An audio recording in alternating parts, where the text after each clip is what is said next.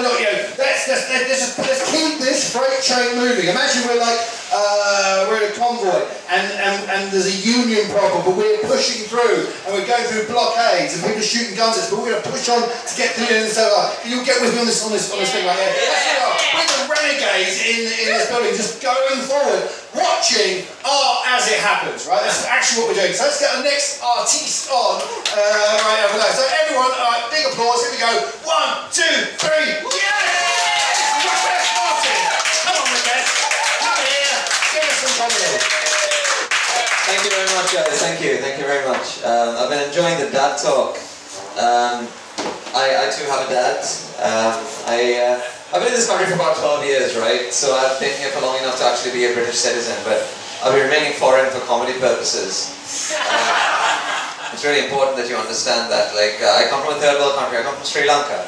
And uh, dads over there are not too dissimilar to dads from about 60 years ago here. Uh, in that, like, you know, my dad, anytime I did something he didn't like, he would just hit me. Um, which is fine, because I'm still here.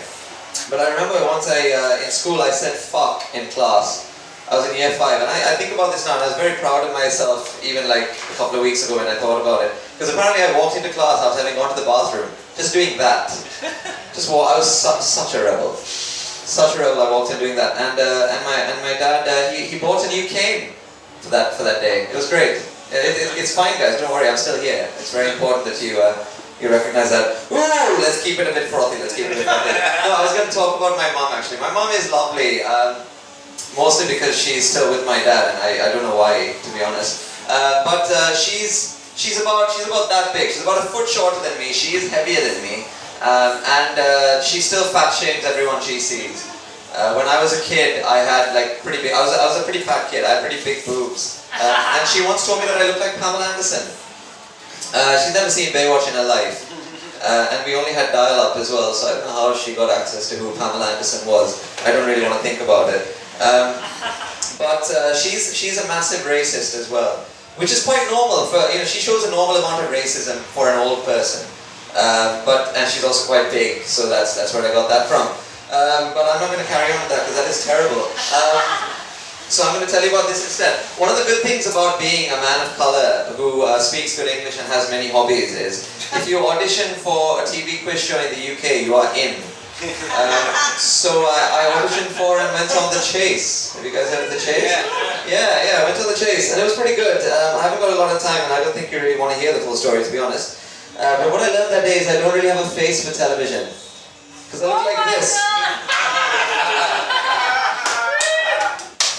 Yeah, that's, that's me, that's me. I got that question right as well. Yeah, it was, uh, it was good. Um, yeah, you know how they say the camera adds 10 pounds, right? You quite clearly see where they all went. Straight to the old noggin, that's right. Yeah? Every now and then I get into an argument with my girlfriend. You know, she'll say something outrageous like Coldplay are a good band. And I think to myself, maybe we're not meant to be together. But then I look at pictures like this, I realize the fact that she's with me at all is pretty much an act of charity. No, it's fine, it's fine. I'm an absolute monster at the suck as well. Uh, it's, it's amazing, yeah, though it is but little, it is fierce. Size doesn't matter, guys, it's what you do with it. Um, you may think there's a lot of uh, humorous things you can say about that, but uh, don't worry, because Twitter beat you to it. So I've got a couple of tweets here for your enjoyment. Uh, classic British reserve in the humour though. Uh, at the top there it says, this bloke should be on eggheads. Which if you've seen eggheads is probably the biggest insult. Uh, but the next one down said Diglett himself is on the chase. I don't know if you guys are familiar with Diglett. Um, I certainly was not. He's a Pokemon. Uh, this is Diglett, ladies and gentlemen. Don't, don't know if you've ever tried to compare yourself to a potato sprouting out of the ground. Uh, I have, and it's, it's not great. It's not a nice feeling. Uh, like I say, when I was a kid, I used to be quite large, and uh, I decided a few years ago that you know I should lose weight, and enough is enough. Uh, and I was quite critical of myself, but I never said this. This guy's face is too low. as far as physical feedback goes, it's quite niche, isn't it? It's not a lot of diets and exercise that's ever going to fix that, to be honest. So I guess I'm fucked.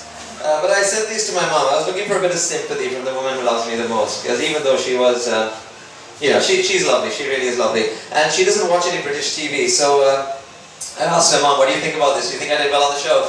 And she replied saying, uh, "Hi." Uh, she replied saying, "I too was thinking, why this abnormal shaped head?" Which is a very formal way of saying, "Son, you are ugly.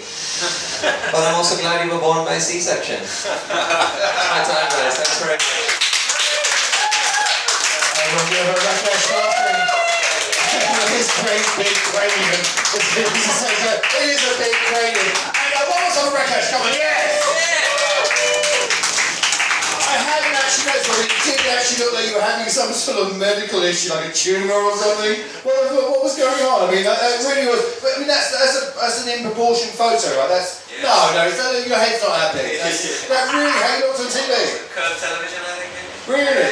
Could you smell bacon and stuff like that? Was it kind of like, was your head having a lot of pressure in the frontal lobe? Was, I got, I got. was your arm sore and tingling? Like, what, what, what, were, you, were you fucking ill? That's what I'm asking. No, no. Not a healthy. But Rakhesh Martyn, come on, yeah. We're not going to discriminate on him, you know, for that. Kind of things later on. Okay, yeah, look, you know, we're all here.